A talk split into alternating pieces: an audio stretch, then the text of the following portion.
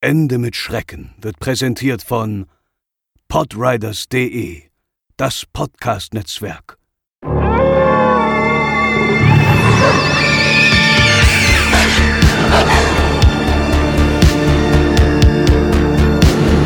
Behind the dank walls, a nightmare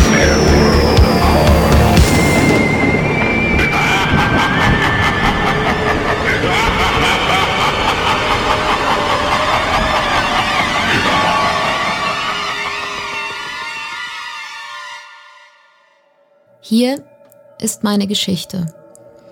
Ich bin 16 Jahre alt und habe eine Familie in Alabama. Sie sind Farmer und besitzen ein großes Stück Land in Huntsville. Mein Onkel besitzt neben einem großen Haus einen Haufen Wohnwagen, die er in den Wäldern zum Jagen und Campen aufstellt. Meine Cousins aus dem Süden schlugen mir damals vor, dass wir gemeinsam campen fahren sollten, da ich ein Stadtkind bin und sie mich gerne damit aufzogen. Ich sagte zu und ein paar Tage später ging es los. Wir erreichten an einem warmen Septembermorgen das Camp und es war offensichtlich, dass irgendetwas komisch war. In der Luft hing ein seltsamer elektrischer Geruch, wie kurz vor einem Gewitter. Wir dachten uns aber nichts dabei, packten aus und gingen direkt zu einem kleinen Bach, um ein paar Stunden zu schwimmen. Irgendwann standen plötzlich ein älterer Mann und ein Teenager vor uns. Der Alte hatte eine Schrotflinte in der Hand und fragte uns, was wir so tief in den Wäldern trieben. Ich erzählte ihm von meinem Onkel und den Wohnwegen, und es stellte sich heraus, dass die beiden sich kannten, was die seltsame Stimmung direkt lockerte.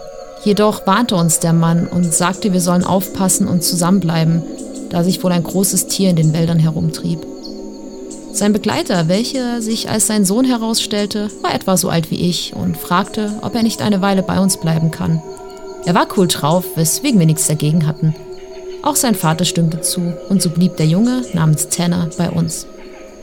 Insgesamt bestand unsere Gruppe aus elf Leuten, fünf Mädchen und sechs Jungs. Wir waren alle um die 15 bis 17 Jahre alt. Wir hatten Spaß, spielten Football und vertrödelten den Tag. Später kehrten wir zum Camp zurück und sammelten ein paar Sachen für ein Lagerfeuer zusammen, auch wenn die Wohnwegen eigentlich mit Kochnischen ausgestattet waren. Tanner erklärte uns nebenbei, dass das Grundstück seiner Familie an das meines Onkels grenzte. Er wollte schnell nach Hause laufen und seinen Dad fragen, ob er etwas länger bei uns bleiben und mit uns campen kann. Da es bald dunkel wurde, sagte mein Cousin Rooster, dass er ihn begleiten würde. Auch ein Mädchen aus der Gruppe schloss sich den beiden an. Es war etwa 19 Uhr und es wurde langsam ziemlich dunkel, weswegen sie sich mit Taschenlampen bewaffneten und sich auf den Weg zu Tans Grundstück machten. Die restlichen acht von uns chillten einfach. Wir machten Essen, tranken und knutschten ein wenig rum. Etwa 30 oder 40 Minuten später fiel uns allen dieser seltsame Geruch auf, welchen wir schon tagsüber bemerkt hatten. Er überdeckte sogar den Geruch des Feuers, welches wir entfacht hatten. Es war ein ekliger, kupfriger Gestank und ähnelte den nach einem Nasenbluten. Es war nicht wirklich wie getrocknetes Blut, aber es war einfach dieser metallische Geruch, der einen förmlich im Hals stecken blieb.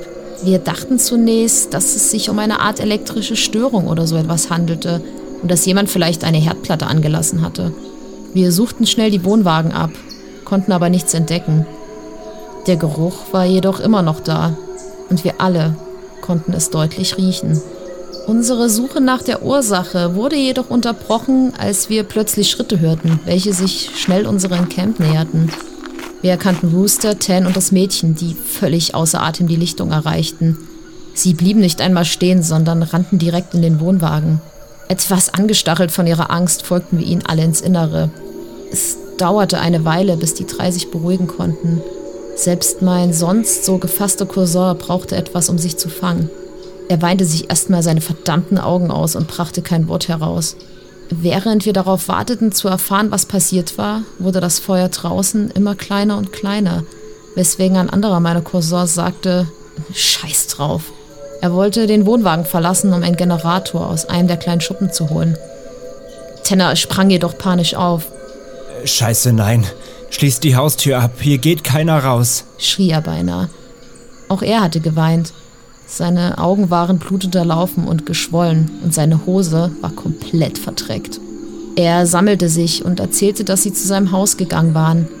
Sein Vater hatte wohl gesagt, Klar könnt ihr zelten gehen, aber seid auf dem Rückweg vorsichtig und nehmt vielleicht eines der Jagdgewehre mit.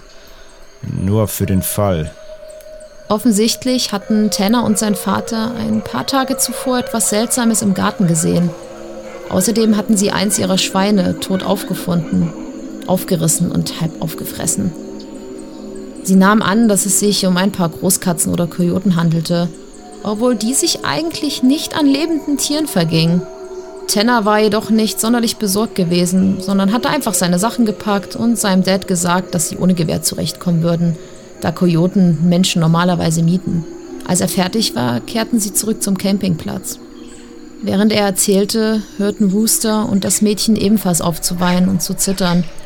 Jedoch starrte sie mit einem komischen Gesichtsausdruck aus dem Fenster. Rooster erzählte, dass sie etwa den halben Weg zum Lager zurückgelegt hatten, als sie anfingen, Dinge im Wald zu hören. Zu diesem Zeitpunkt war es schon fast stockdunkel, sodass sie zuerst nicht sicher waren, um was es sich handelte. Das Mädchen erzählte, dass sie etwas im Gebüsch direkt neben dem Pfad gehört hatte und dass sie daraufhin alle mit ihren Taschenlampen dorthin leuchteten und jemanden im Wald in einer kleinen Mulde stehend erkannten. Rooster erklärte daraufhin, dass sie ihn angeschrien und gesagt hätten, dass er ihnen eine Scheißangst einjage und dass er ein Arschloch sei. Tanner fuhr fort und erzählte weiter, dass er daraufhin bemerkt hatte, dass der Kerl ihnen keine wirkliche Beachtung schenkte, sondern sie nicht einmal wirklich ansah. Also ging sie weiter, fing jedoch an, diesen komischen metallischen Geruch wahrzunehmen. Sie erzählten, dass sie auf der gegenüberliegenden Seite in den Wald schauten und erneut den Kerl erkannten, der im Wald stand. Diesmal etwas näher. Er hatte ihnen den Rücken zugedreht. Daraufhin fingen sie an zu rennen und Tanner sagte immer wieder, ich hätte das verdammte Gewehr mitnehmen sollen. Während sie diese Geschichte erzählten, wurde der Geruch in der Hütte immer stärker und stärker. Wir erfuhren derweil weiter, dass sie, nachdem sie begonnen hatten, schneller zu laufen, eine Art leises Murmeln aus den Waldhallen hörten. Sie hatten zunächst vermutet, dass die Geräusche wohl von unserer Gruppe kommen mussten. Das Mädchen leuchtete dennoch mit der Taschenlampe in den Wald und erkannte, dass sich etwas durch das Unterholz bewegte. Das komische Murmeln wurde immer lauter und lauter, weswegen sie schneller liefen. Als sie dann irgendwann das Licht unseres Lagerfeuers sehen konnten, kam plötzlich etwa 40 Meter hinter ihnen etwas aus dem Wald gesprungen und sie rannten einfach panisch zum Wohnwagen. Wir vermuteten sofort, dass uns ein paar Hinterwäldler einen Streich spielen wollten. Wir waren also allein in einem verdammten Wald und wurden verarscht. Super! Plötzlich fing aber mein anderer Cousin, Junior, an zu erzählen, dass er mit einem Eingeborenen zur Schule ging, der ihm vom Goatman oder so einem Scheiß erzählt hatte. Wir sagten ihm sofort, dass er die Klappe halten solle, weil wir jetzt gerade kein gruseliges Gerede brauchten. Aber er redete immer weiter davon, dass es sich bei der Gestalt um den Ziegenmann handelte und dass wir in seinem Wald waren, bla bla bla. Zu dieser Zeit hatte ich noch nie etwas von einem Ziegenmann oder so etwas gehört. Aber dann, vor ein paar Jahren, das Jahr vor meinem College-Abschluss, hatte ich einen Ureinwohner als Mitbewohner und ich fragte ihn schließlich darüber aus. Und um es kurz zusammenzufassen, es handelt sich im Grunde um einen Mann mit dem Kopf einer Ziege, der seine Gestalt verändern kann. Er schleicht sich unter Gruppen von Menschen, um sie zu terrorisieren. Bei ihm soll es sich wohl um eine Art Wendigo handeln und es sei sehr schlecht, überhaupt von ihm zu reden. Und noch schlechter war es wohl, wenn man ihn sieht. Bedenkt bitte, dass ich das damals alles nicht wusste und dass ich erst 16 war. Mein Cousin sagte derweil immer wieder, der Goatman kommt, der Goatman kommt und wird uns holen, verdammt. Meine anderen Cousins und ich versuchten ihn zu beruhigen und ihm zu erklären, dass uns vermutlich einfach jemand verarschen wollte oder dass sich hier einfach ein Tier rumschlich. Und dann fiel es uns plötzlich auf. Der Geruch war weg. Mit einem Schlag.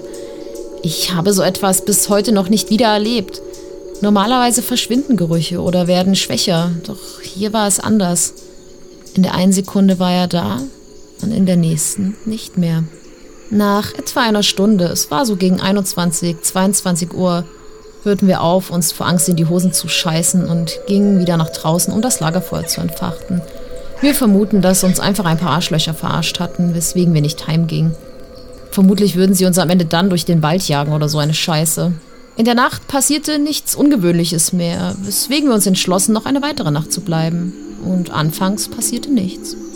Gegen 1 Uhr morgens saßen wir immer noch draußen, betranken uns und erzählten uns Geistergeschichten. Gerade als jemand irgendeine gruselige Geschichte, ich habe keine Ahnung mehr, worum es ging, beendet hatte, kam plötzlich der komische Geruch zurück. Und zwar so stark, dass eins der Mädels buchstäblich anfing zu kotzen. Ich stand auf und konnte spüren, wie klamm die Luft war. Ich sagte, dass wir am besten nach drin gehen sollten, aber um ehrlich zu sein, war das falsch. Wir hätten verdammt nochmal heimgehen sollen. Wir gingen also in einen der Wohnwagen zurück und standen erst etwas ahnungslos herum. Mein Cousin fing wieder an, ständig von dem Ziegenmann zu sprechen, weswegen Huste ihn förmlich versuchte, das Maul zu stopfen. Ich hatte währenddessen die ganze Zeit das ungute Gefühl, dass etwas nicht stimmte. Ich konnte nur nicht recht greifen, was es war. Am Ende saßen wir alle zusammengekauert und verängstigt in der Hütte. Der Geruch war immer noch verdammt stark. Wir kochten uns ein paar Würstchen, die wir uns einteilten. Niemand wollte nach draußen oder in einen der anderen Camper gehen, um Nachschub zu holen. Wir hatten drei von diesen Viererpackungen.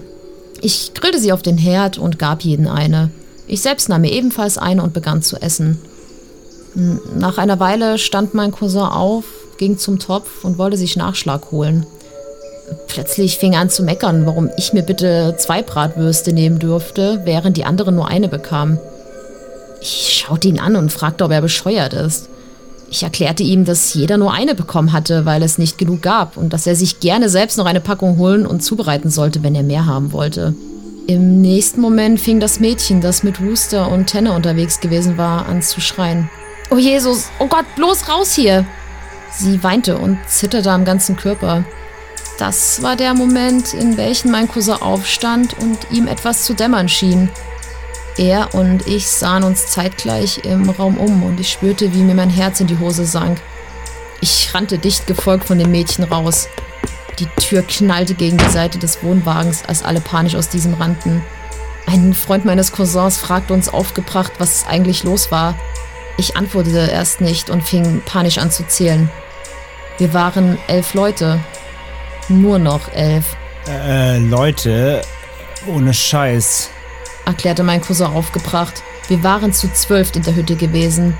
Aber da wir uns alle nicht so gut kannten, hatte die ganze Zeit über niemand wirklich bemerkt, dass eine Person zu viel bei uns gewesen war. Und in diesem Moment wurde mir klar, warum ich vorhin so ein komisches Gefühl hatte, dass etwas nicht stimmte. Man kennt es ja, wenn man einfach Spaß hat und nicht wirklich auf alles achtet, was um einen herum passiert. Ich war mir mittlerweile aber sicher, dass noch eine Person mehr mit uns im Wohnwagen war, und zwar mindestens einen ganzen Tag lang. Was das alles noch schlimmer machte, war die Tatsache, dass ich nicht wirklich wusste, wer genau es war. Während das Mädchen panisch betete, saßen wir alle draußen. Irgendwann holten wir uns große Stöcke und Steine und gingen vorsichtig zurück in den Wohnwagen. Doch niemand war drin. Wir zählten noch einmal. Wir waren elf Leute. Wir kehrten in den Wohnwagen zurück und schlossen die Tür ab. Wir erklärten den anderen, was uns aufgefallen war, und das Mädchen meldete sich zu Wort und erzählte, dass sie dasselbe bemerkt hatte wie wir. Sie erzählte außerdem, dass neben ihr eine Person gesessen hätte, die etwas zu ihr sagen wollte. Diese hatte sie fest am Bein gepackt, sich zu ihr geneigt und etwas gesagt, was sie nicht verstand. Wir alle waren unter Schock und kauerten uns zusammen. Aber irgendwann nahm die Erschöpfung überhand und ich schlief ein.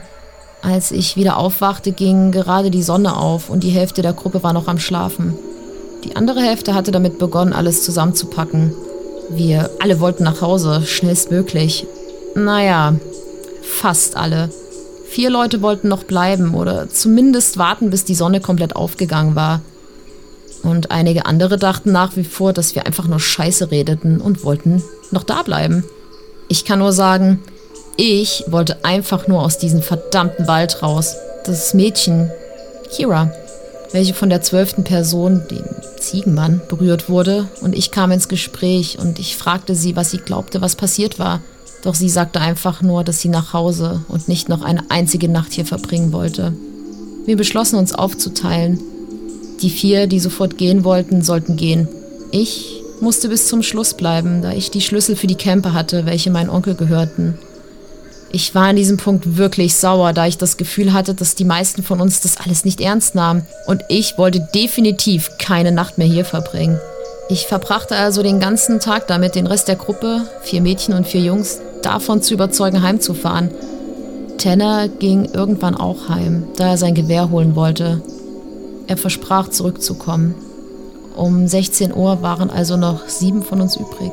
Gegen 17 Uhr war er immer noch nicht zurück und ich wurde langsam nervös. Der einzige Grund, warum ich aufgehört hatte, sie zur Heimkehr zu überreden, war die Tatsache, dass wir bald ein Gewehr haben würden. Es war etwa 17.30 Uhr, als mein einer Cousin, der geblieben war, sagte, dass Kira draußen stand. Überrascht blickten wir aus dem Fenster und tatsächlich, sie stand an der Feuerstelle und hatte uns den Rücken zugewandt. Ich war verwundert.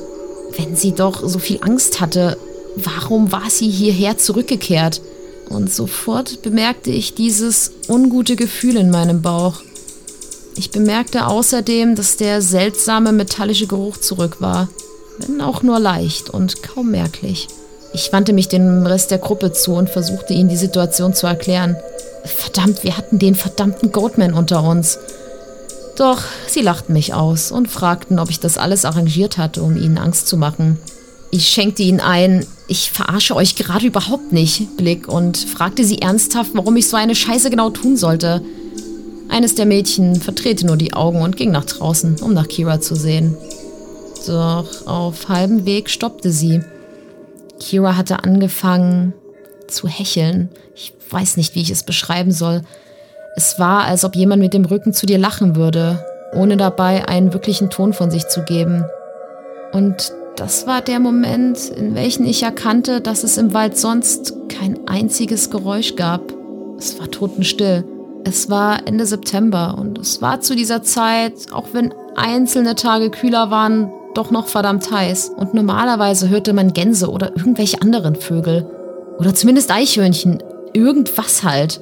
Ich rannte also zur Tür und schrie das Mädchen an, dass sie verdammt nochmal zurück in den Wohnwagen kommen sollte. Sie hörte auf mich und wir schlossen hinter ihr sofort die Tür ab und ließen die Jalousien bis auf eine herunter. Einer von uns setzte sich an das Fenster und beobachtete Kira, die einfach weiter regungslos dastand. Und das für etwa 20 Minuten. Dann gab es einen riesigen Knall an der Tür. Wir alle sprangen auf und versteckten uns im Wohnwagen. Es klopfte. Es klopfte wieder. Es wurde immer lauter. Mein Cousin hielt währenddessen eines der Mädchen fest. Beide kicherten und lachten, während sich die anderen fast vor Angst in die Hosen machten. Dann hörten wir Ten. Er schrie. Macht keinen Scheiß und lasst mich verdammt nochmal rein. Wir rannten sofort zur Tür, welche wir öffneten, und Ten stolperte herein. Er hatte ein Gewehr in der Hand. Draußen war sonst niemand.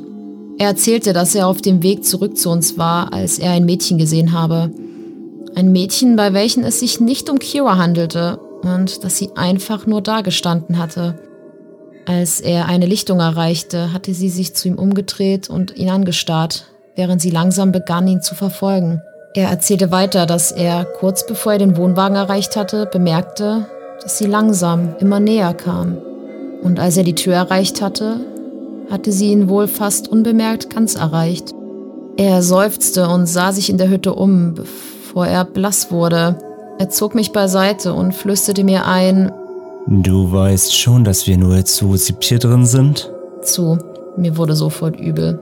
Das Wesen war also schon im Wohnwagen gewesen, als Tan die Hütte verlassen hatte. Es muss sich im Laufe des Tages einfach heimlich zu uns gesellt haben. Und nun war es wieder verschwunden. Wir sahen nach draußen und erkannten, dass niemand mehr da war. Wir zählten noch einmal alle Leute in der Hütte nach und ich fragte jeden noch einmal eindringlich, wie viele wir vorher waren. Alle sagten acht und ich sage, nun, und wie viele sind wir jetzt? Erneut zählten wir nach. Wir waren zu siebt. Ten hatte zum Glück ein paar Packungen Munition für das Gewehr mitgebracht. Er hatte seinem Dad außerdem erzählt, dass wir auf irgendein Tier im Wald gestoßen waren, da er nicht wirklich glaubte, dass dieser ihm die Story vom Goatman glauben würde. Er sagte außerdem, dass sein Cousin in ein paar Stunden vorbeikommen und uns alle am nächsten Morgen heimfahren würde. Ich hatte wirklich eine Scheißangst, fühlte mich aber etwas besser. Immerhin hatten wir eine Waffe und konnten, was auch immer da draußen war, notfalls abknallen. Es dauerte nicht lange, bis es zu einem riesigen Streit zwischen meinem Cousin und einem der Mädchen kam. Sie dachte, dass ich versuche lustig zu sein und dass ich allen einfach einen Streich spielen wollte. Er hielt dagegen und sagte immer wieder, dass ich nicht so einer bin. Sie glaubte ihn nicht und fragt, woher wir denn alle wissen sollten, dass es sich bei dem Mädchen im Wald nicht um Tenner in einer Perücke gehandelt hatte. Oder dass, wenn es wirklich einen Ziegenmann gibt, dieser sich nicht in diesem Moment als Tenner ausgab und den echten einfach getötet und seine Waffe genommen hatte. Der Streit eskalierte immer mehr. Ten und ich versuchten zu erklären, dass wir ernsthaft in Gefahr sein könnten und uns beruhigen sollten.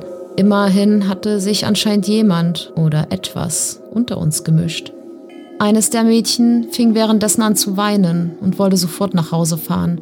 Wir versuchten sie zu beruhigen und ihr beizubringen, dass niemand von uns jetzt rausgehen und im Wald herumlaufen sollte. Mittlerweile war die Sonne untergegangen und es wurde langsam dunkel. Wir versuchten uns zu beruhigen, aßen etwas und schalteten für eine Weile das Radio ein. Jedoch konnten wir nicht wirklich einen Sender mit gutem Empfang finden.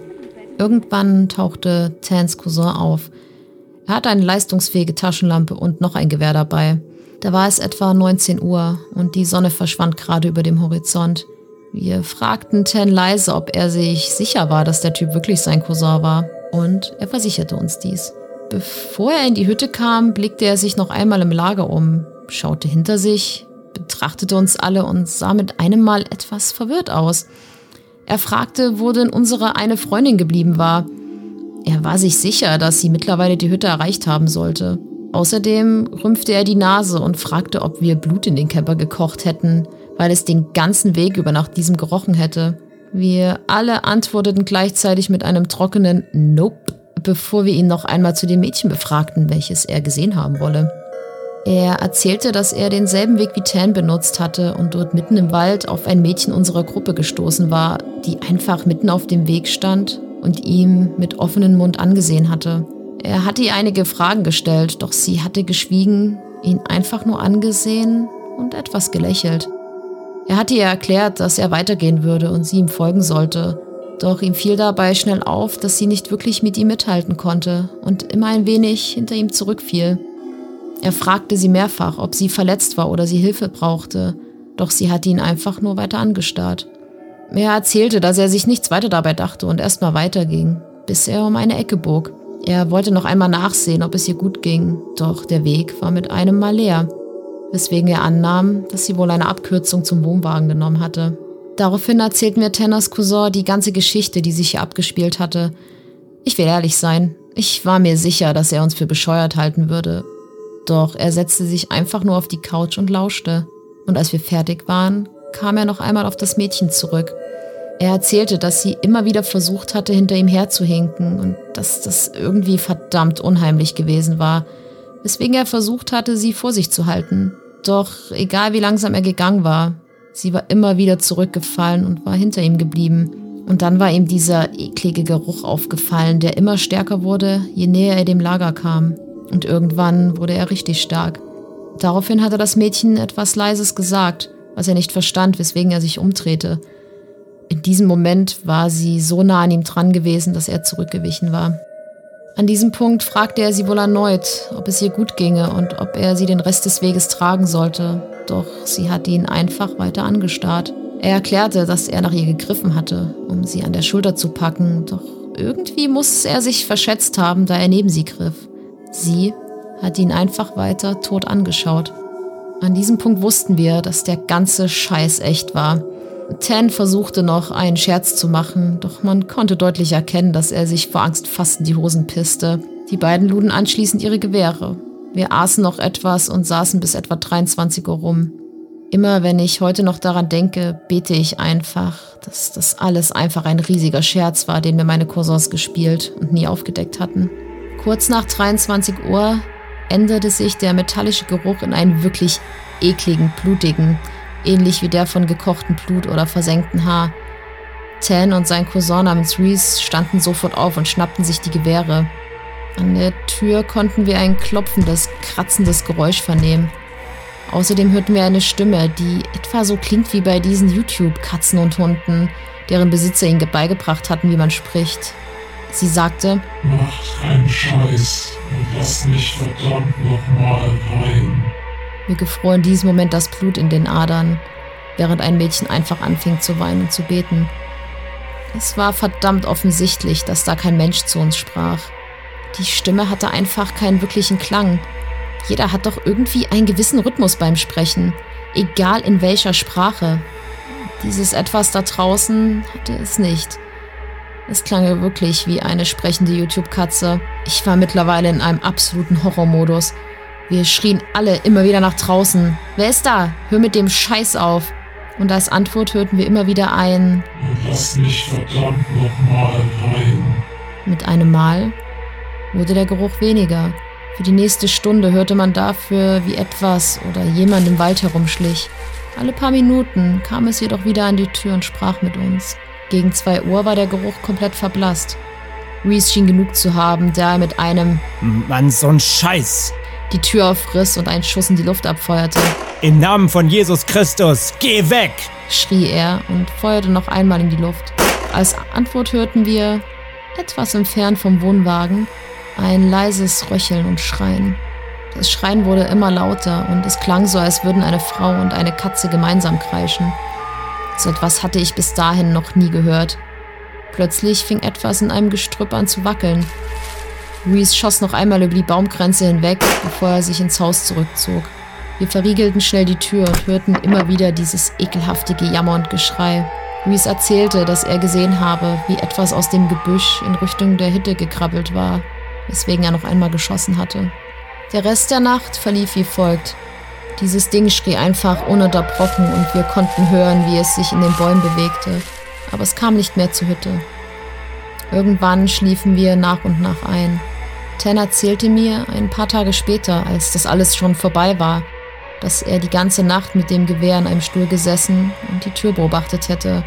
Er sagte außerdem, dass er irgendwann eingenickt war, nachdem das Geschrei und die Geräusche langsam weniger wurden. Gerade als er fast eingeschlafen war, war er hochgeschreckt, da jemand aus dem Badezimmer kam und sich wieder auf den Boden legte. Er hatte angenommen, dass es einer von uns gewesen war, weswegen er versuchte wieder zu schlafen. Doch irgendwie schien er zu bemerken, dass etwas nicht stimmte. Er tat so, als würde er schlafen und zählte noch einmal die Leute im Raum nach. Es waren neun Leute, keine acht. Er wollte nicht versuchen, auf das verdammte Ding in der Hütte zu schießen, damit er nicht Gefahr lief, dass es uns angriff und tötete. Oder nicht riskieren, dass Reese aufwachte und begann wild um sich zu schießen. Also blieb er die ganze Nacht wach und stellte sich schlafend. Er erzählte, dass das Wesen sich ab und an erhob und seltsam bewegte. Fast so, als würde es tonlos lachen. Es tat jedoch nicht mehr, sondern legte sich einfach immer wieder hin. Die Geschichte endet aus meiner Sicht wirklich unspannend, da aus meiner Perspektive nicht mehr viel passiert ist. Wir sind alle irgendwann aufgewacht und mir fiel nur auf, dass Tanner ein wenig nervös war und es vermied uns in die Augen zu sehen. Wir aßen Frühstück, packten zusammen und machten uns auf den Weg zu seinem Haus. Ten selbst blieb als letzter in der Hütte und sagte, dass er abschließen und meinen Onkel den Schlüssel bringen würde. Wir sollten einfach loslaufen und er würde uns schon einholen. Ich gebe zu, ich wollte das eigentlich nicht tat aber, was er sagte. Wir waren gerade ein Stück gegangen, als Ten irgendwann wieder zu uns stieß. Wir rannten ab dann im Grunde zurück zu seinem Haus. Sein Cousin hat uns anschließend alle nach Hause gebracht. Übrigens befand sich im Bad der Hütte ein Fenster. Ein Fenster, welches wir blöderweise nicht richtig abgeschlossen hatten. Ten erzählte, dass er beim Abschließen der Hütte noch einmal im Bad war und bemerkt hatte, dass es komplett offen stand.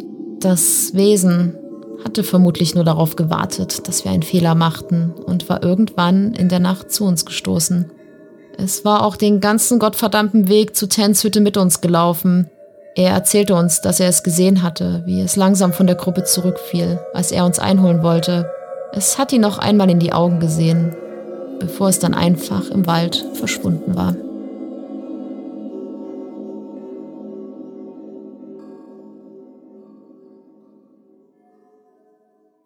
Und mit diesem Einspieler herzlich willkommen zur 48. Episode von Ende mit Schrecken, eurem Lieblingspodcast für alles um die Themen urbane Legenden und Creepypasta. Wir sind zurück mit einer neuen Folge. Mein Name ist immer noch André und bei mir die liebenswerte Franzi. Halli, hallo. Mich habt ihr ja schon im Einspieler gehört. Ja, in einem sehr langen Einspieler mal wieder. Hm. zum heutigen äh, Thema. Das heutige Thema ist sehr ziegenreich. Mäh, wir, mäh. mäh, mäh. Wir sprechen heute über, ja, also im Grunde haben wir heute eine Hybrid-Folge. Denn der Aufhänger ist, was ihr gerade gehört habt, eine Creepypasta. Die heißt Anansis Goatman Story und war ein Hörerwunsch tatsächlich. Wurde uns mal vorgeschlagen, wir haben uns gedacht, ah, gucken wir uns mal an. Und ähm, ja, dabei ist uns aber aufgefallen, dass es A, das werdet ihr gleich merken, zu dieser Creepypasta gibt es leider gar nicht so viel zu erzählen, weil es da auch nicht so viele Hinweise gibt, die wir unsere Recherche rausgefunden haben. Aber wir haben recht schnell gemerkt, dass zu dem Ganzen auch eine ja, urbane Legende in Anführungszeichen gehört, beziehungsweise man sie davon sehr leicht ableiten kann. Denn den Goatman an sich gibt es eben auch als urbane Legende. Und deswegen machen wir heute quasi ein, ein Crossover aus Creepypasta und äh, ja und urbane Legende und werden erst ein bisschen jetzt über diese Creepypasta erfahren und springen dann über zu der urbanen Legende, die das Ganze vielleicht auch so ein bisschen mit inspiriert haben könnte, beziehungsweise die Parallelen sind halt relativ ähm, deutlich. Es ist sozusagen das tierischste Crossover, seit es unseren Podcast gibt. Darauf noch ein Mäh. Ja, das war schlecht. Viele, vielleicht, vielleicht werden wir heute viele Ziegenwitze machen. Mal gucken, wie schlimm das ausartet. Aber ich würde sagen, wir kommen direkt mal zum Ursprung dieser Creepypasta. Denn ja, der Verfasser dieser Pasta ist tatsächlich unbekannt. Wir haben geforscht, es gibt keinerlei Hinweise mehr, wer das gepostet hat. Klar ist nur, wo sie entstanden ist, nämlich am 27. September 2012 um 3.40 Uhr, das war noch genau nachprüfbar. In der Äh, Früh. Franzi hat ihre Zeitmaschine angeschmissen. Äh, in der Früh, genau um 3.40 Uhr im X-Forum im, im 4chan-Board, wo ja schon viele unserer Geschichten hier entstanden sind. Also dem X-Forum, wir erinnern wieder daran, ist quasi das paranormale Forum dort. Und der Verfasser schrieb noch als Hinweis dazu, ich habe eine ziemlich gruselige Geschichte zu erzählen. Etwas, das mir letztes Jahr tatsächlich passiert ist. Also wir haben ja auch wieder den Charakter des, ne, man verkauft es als wahr natürlich. X, also dieses Forum, bekommt diese Tage nicht annähernd genug Original Content, ne, also, also neuen Content, der nicht irgendwoher woanders schon geklaut oder genommen wurde. Also lasst mich meine Geschichte teilen. Ja, also er verkauft das hier auch ganz klar als, als echt, den Aufhänger, den wir bei Creepypastas eigentlich so gut wie immer haben. Die Leute möchten implizieren, das Ganze wäre natürlich wahr. So. Und tatsächlich ist es das auch. Ja, das war alles. Mehr gibt's zu Creepypasta nicht zu sagen. Mehr findet man nicht. Wir haben alles auf den Kopf gestellt. Es gibt wieder keinen Urheber noch. Deswegen, sie hat sich halt genau wie alle anderen Pastas quasi verbreitet von da an. Sie ist viel kopiert worden. Was man zu ihr sagen kann, noch so einfach als Randfakt. Sie taucht immer wieder auf den besten Listen auf, wenn es darum geht, die gruseligsten Creepypastas vorzustellen. Sie ist zwar nicht wirklich bekannt, also sie hat jetzt keine, keinen Ruhm, jetzt wie der Slenderman, sag ich mal. Aber sie taucht wirklich in vielen dieser besten Listen auf, wenn es darum geht, sich Creepypastas zu empfehlen. Denn man muss dazu sagen, jetzt gerade im Vergleich, wir hatten die letzte Folge nochmal Eyeless Jack, ja, das war wieder einer der, der ähm, Paradebeispiele für ist berühmt, aber halt. Warum? Nicht, aber warum? Genau, aber warum ist nicht wirklich gut geschrieben, ist nicht wirklich unheimlich.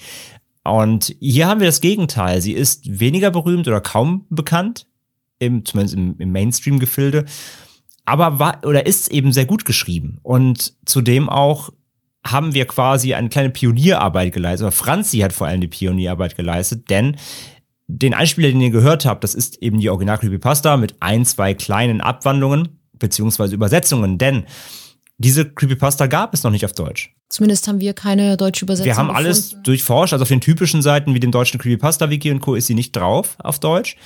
Und ja, also Franzi hat quasi Pionierarbeit hier geleistet und die komplett übersetzt und ja, leicht angepasst aufgrund der, des Verständnisses, beziehungsweise man kann einfach natürlich, man kennt das, man kann nicht jede Phrase aus dem Englischen eins zu eins ins Deutsche übersetzen. Das heißt hier und da kleine Tweaks, aber das machen die Original Creepypasta-Übersetzungen genauso. Man kann nicht jedes, jedes Wort oder jeden Satz, wie gesagt, jede Phrase eins zu eins übernehmen. Aber ja, wir haben quasi, vielleicht haben wir die erste deutsche, äh, naja, es gibt auch andere Vertonungen wahrscheinlich irgendwo davon, aber wir haben uns hier auf jeden Fall eine eigene deutsche Version raus, zusammengeschrieben, beziehungsweise Franzi hat das gemacht. Also kurzer Applaus an Franzi. Danke, danke. Habe ich sehr gern getan. Genau. Und ja, aber man merkt eben, also auch die, die Originalgeschichte ist gut geschrieben. Sie ähm, hat auf jeden Fall mehr Qualität als äh, andere Pastas, die deutlich berühmter geworden sind. Und wir würden sagen, wir sprechen am Ende des Podcasts wie immer noch nochmal über die persönlichen Einschätzungen und so weiter, sondern Franzi, mach erstmal weiter, denn wir springen jetzt direkt über auf die urbane Legende, zu der es deutlich mehr gibt als zu der Creepypasta, aber wir werden dann auch gemeinsam feststellen im Laufe dieser Folge, dass es immer wieder Parallelen eben auch zur Creepypasta gibt und da auch schnell klar wird natürlich, dass es den Goldman A, die, die Legende des Goldmans, viel früher natürlich schon gab als die Pasta und daher die Referenzen immer wieder zugeordnet werden können. Also schauen wir uns mal an, was denn der Goldman so alles hervorbringt. Bei dem Goatman handelt es sich um eine amerikanische urbane Legende. Und wie es auch in der Creepypasta beschrieben wird, handelt es sich auch hier um ein Wesen, das halb Mensch und halb Ziege ähnelt. Es gibt verschiedene Arten, wie diese Kreatur beschrieben wird. Entweder wird sie als Mensch mit dem Kopf einer Ziege beschrieben, wie auch in der Creepypasta zum Beispiel, aber in einigen Erzählungen hat der Goatman auch den Unterkörper einer Ziege und sieht eher zum Teil aus wie ein Mensch, also wird dann völlig anders dargestellt. Die allererste Darstellung, die es von dem Goatman gab oder die dem Goatman ähnelte, war die des typischen Teufels, kann man so sagen, was man so aus satanistischen Büchern kennt, ja, mit Ziegenbärtchen und so. Aber es gibt auch andere Darstellungsweisen. Zum Beispiel ähneln sie gerne mal den Satyr. Das ist ein Dämon aus der griechischen Mythologie. Aber auch den griechischen Hirtengott Pan kommt er oft sehr, sehr nah. Und die Legende ist vor allem im US-Bundesstaat Maryland sehr populär. Und viele, die den Goatman kennen, kennen ihn vermutlich auch in Verbindung mit den Maryland Goatman, wie er ja auch sehr oft betitelt wird. Ja, und im Jahr 1957 erschienen die ersten Augenzeugenberichte, die das Auftauchen des Goatman im Prince George's County in Maryland schilderten. Und angeblich haust der Goatman in einer Höhle in der Nähe der Stadt Bowie. Andere Quellen vermuten das Versteck an einer Brücke in Beltsville oder nahe der Ortschaft Davidson. Das ist wieder das Typische, das kennen wir ja auch von diversen Legenden. Es wird halt immer anders verordnet, der eine erzählt so, der andere so. 1962 soll der Goatman zwölf Kinder und zwei Erwachsene getötet haben und teilweise aufgefressen, die nahe der Höhle bei Bowie kampierten. Beweise gibt es dafür natürlich keine, es ist eben eine Legende. Außerdem sollen ständig Haustiere dem Ungeheuer zum Opfer gefallen sein. Zum Beispiel im Jahr 1971 fand ein Welpe namens Ginger in der Stadt Bowie ein grausames Ende. Der Reporter Ivan Goldberg berichtete über den Vorfall für die Washington Post und schrieb, Ginger, ein munterer Mischling, der einem deutschen Schäferhund ähnelte, wurde mit einem sauberen Schnitt enthauptet. Die Leiche wurde nicht gefunden. Ja, also das starb wirklich halt ein Hund, da gibt es Zeitungsberichte zu, aber. Oh, das tut mir richtig leid, wenn ich sowas lese. So, zwölf Kinder, ach, zwei Erwachsene, ach, ein Welpe. Ein Hund, oh no! Ja, also den, den Hund gab's wirklich und äh, aber natürlich, ja, vermutlich, also man vermutet, dass er auf ein äh, auf Schienen gelaufen ist und dass ein Zug ihn überrollt hat und enthauptet. Das wird vermutet als Todesursache, aber ja, die örtlichen Legenden Ort verorten ist natürlich dem Goldman und vor allem Jugendliche ähm, waren damals dafür verantwortlich, dass es sich rumsprach, dass der Goldman dafür eben verantwortlich war. Und der Goldman soll zudem auch häufig an Lovers Lanes äh, gesichtet worden sein. Lovers Lane, das ist so ein amerikanisches, amerikanischer Begriff für Orte, an denen Jugendliche sich treffen, um zu schnackseln, sag ich mal. Ja, also man kennt das aus Filmen, wenn die immer mit dem Auto zu zweit irgendwo an so einen Stadtrand, irgendwo an einen Waldrand fahren und dann äh, ein bisschen rummachen. Das sind Lovers Lanes, ja, so Orte, wo sich Jugendliche gerne treffen, um Zweisamkeit zu genießen. Und dort soll der Goatman den Turteltauben mit Steinen oder mit einer Axt auflauern und sie natürlich auch dort zerfleischen. Es gibt auch verschiedene Erzählungen darüber, wie der Goatman überhaupt entstanden ist. Eine Legende nach soll der Goatman bei einem gescheiterten Experiment des Wissenschaftlers am Henry A. Wallens Beltsville Agricultural Research Center in Beltsville entstanden sein, als dort mit der DNA von Ziegen und Menschen hantiert wurde. Das Forschungszentrum selbst findet diese Legende übrigens gar nicht so lustig und hat sich bereits in mehreren Interviews abfällig und sehr genervt dazu geäußert. Also die sagen halt, wieso denkt man sich so einen Quatsch aus. Ja, die sind halt echt wirklich genervt, also die PR-Abteilung von denen, weil halt wirklich durch diese Legende immer wieder dieses, dieses Research Center in Verruf kommt, oder das heißt Verruf, aber sie werden immer mit dieser Legende und oh, da werden Genexperimente in Verbindung gebracht, so, das finden Unternehmen natürlich scheiße.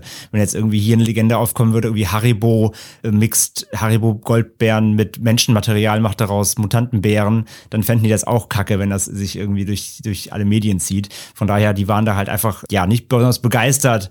Ich meine, man könnte das auch mit Humor Humor nehmen, natürlich. Man kann das auch äh, anders vielleicht verarbeiten, aber die fanden das definitiv nicht lustig und fanden es dann doch eher nervig irgendwann.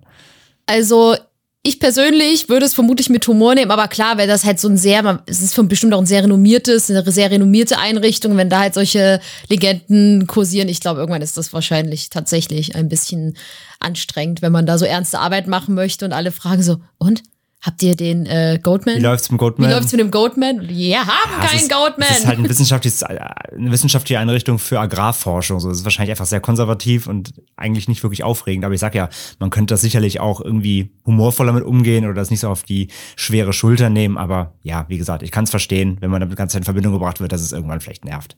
Die Goatman-Legende rückte in den USA im Frühjahr 2016 wieder ein bisschen mehr ins Blickfeld der Öffentlichkeit, als in Malaysia eine Ziege mit vermeintlich menschlichen Gesichtszügen geboren wurde. Das Jungtier selbst verstarb leider direkt nach der Geburt im malaysianischen Bundesstaat Johor und der Bauer Ibrahim Basir brachte das komische Wesen, nennen wir es jetzt einfach mal, dann zum Veterinäramt. Der 63-jährige Mann erzählte den Behörden dann, dass die Ziege ebenso ohne Nabelschnur geboren wurde. Und kurz darauf kam es dann zu erneuten Augenzeugenberichten über das Auftreten des Ungeheuers, welches Teenager in der Nähe der Ortschaft Laurel in Maryland angegriffen haben soll. Und der Hype um den Goatman wurde daraufhin erneut entfacht. Und das ist ja auch sowas, was wir schon aus anderen urbanen Legenden kennen, dass diese Geschichten immer mal wieder in den Hintergrund rücken und dann passiert wieder irgendetwas, irgendein Ereignis und plötzlich ist der Hype wieder real. Wieder da, ja, ja, genau. Und ich weiß nicht, also vielleicht erinnern sich manche noch an dieses, an dieses Schafs Ziegenbaby da aus Malaysia. Das ging ziemlich auch durch die Medien damals, was wirklich sehr, sehr seltsam aussah. Und ja, man vermutet halt einen Genfehler heutzutage natürlich einfach. Aber ja, es war natürlich für die Goatman-Fans ein gefundenes Fressen, um dann wieder zu sagen, guck mal, der Goatman hat jetzt schon Nachkömmlinge. Ja, und so viel erstmal zum Maryland Goatman. Und wir springen jetzt noch mal ein Stück weiter, nämlich nach Kentucky. Denn da gibt es eine ja, wir nennen es mal ähnliche Legende, eine Abwandlung der Legende, ein ähnliches Monster, nenne ich, nämlich das Pope League Monster. Und dabei handelt es sich ebenfalls um eine ja, lokale urbane Legende, um eine Kreatur, bestehend aus Mensch, Ziege und Schaf, die eben in Kentucky in Louisville beheimatet sein soll. Und die Kreatur soll unter einer Brücke leben, die über den Pope League Creek führt, ein Fluss, äh, bei Fisherville, das ist ein Nachbardorf von Louisville. Und es gibt auch hier wieder verschiedene Varianten, Erzählungen dieser Legende. In einer zum Beispiel lockt die Kreatur unbedarfte Reisende mit Hypnose an oder verstellt die Stimme und ja, imitiert Stimmen von wie Bekannten oder Freunden, um die Opfer auf diese Brücke zu locken, nur um dann von einem Zug überrollt zu werden. Andere behaupten wiederum, die Kreatur würde von der Brücke hinab auf Autodächer springen, die gerade vorbeifahren. Und andere wiederum sagen, dass das Monster seine Opfer mit einer blutbefleckten Axt angreift und dass allein der Anblick des Wesens so beunruhigend ist, dass diejenigen, die es sehen, sich von der Brücke selbst freiwillig in den Tod stürzen.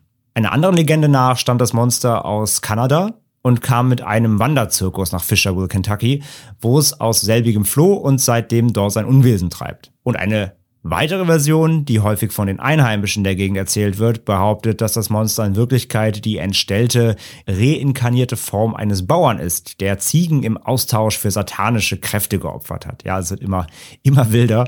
Die Legende zieht eben auch viele Schaulustige und ja, Legendensucher an, wie meistens solche Phänomene.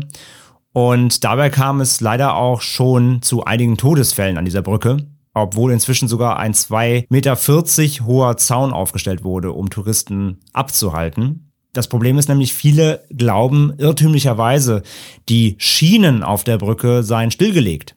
Dabei sind sie bis heute aktiv und führen nämlich auch dann nach Louisville rein. Das ist nämlich der Trugschluss des Ganzen. Und das Public Monster war das Thema eines Films von Ron Schildknecht aus Louisville aus dem Jahr 1988 mit dem Titel The Legend of the Public Monster. Also übersetzt die Legende des Public Monsters. Dieser 16-minütige, etwa 6000 Dollar teure Film wurde am 29. Dezember 1988 im Uptown Theater uraufgeführt. Der größte Teil des Films wurde auch an dieser Poplik-Brücke gedreht, aber die Szenen, die Charaktere oben auf der Brücke zeigen, wurden an einem anderen, sichereren Ort gefilmt. Und das Bahnunternehmen selbst war nicht so glücklich über den Film, da sie Angst hatten, dass das einfach noch mehr Schaulustige anlocken würde und sprachen deswegen Warnungen aus. Und im Jahr 2016 kam es unter anderem erneut zu einem tragischen Unfall, denn die 26-jährige Roquel Brain aus Ohio war mit ihrem Freund im Louisville unterwegs. Die beiden kletterten auf diese alte Brücke und liefen die Schienen entlang. Und auch sie wussten nicht, dass diese Gleise einfach noch in Betrieb und gar nicht stillgelegt sind. Und tatsächlich näherte sich ein Zug, als die beiden gerade auf der Brücke liefen. Roquel wollte dem Zug dann ausweichen, fiel dabei aber 30 Meter tief von der Brücke und verstarb. Ihr Freund selbst überlebte unverletzt und konnte sich retten, indem er sich an die Seite der Brücke hängte. Und der allerletzte bekannte Unfall zum Aufnahmezeitpunkt geschah am 26. Mai 2019.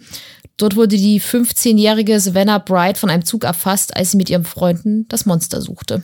Das ist halt die Kehrseite der Medaille. Deswegen hat das Bahnunternehmen da damals auch zu Recht reagiert weil ja, solche Legenden haben wir jetzt ja schon gehört, ziehen ja sowieso schon Schaulustige an. Wenn man natürlich dann sowas mit dem Film noch befeuert und natürlich auch diese Brücke in den Mittelpunkt rückt, da hat das Bahnunternehmen nicht zu Unrecht Angst gehabt, dass das eben Leute anlockt. Wie gesagt, heute steht ein Zaun da, aber auch das reicht eben nicht, wie man, wie man sieht. Also sehr tragisch leider auch hier. Mhm.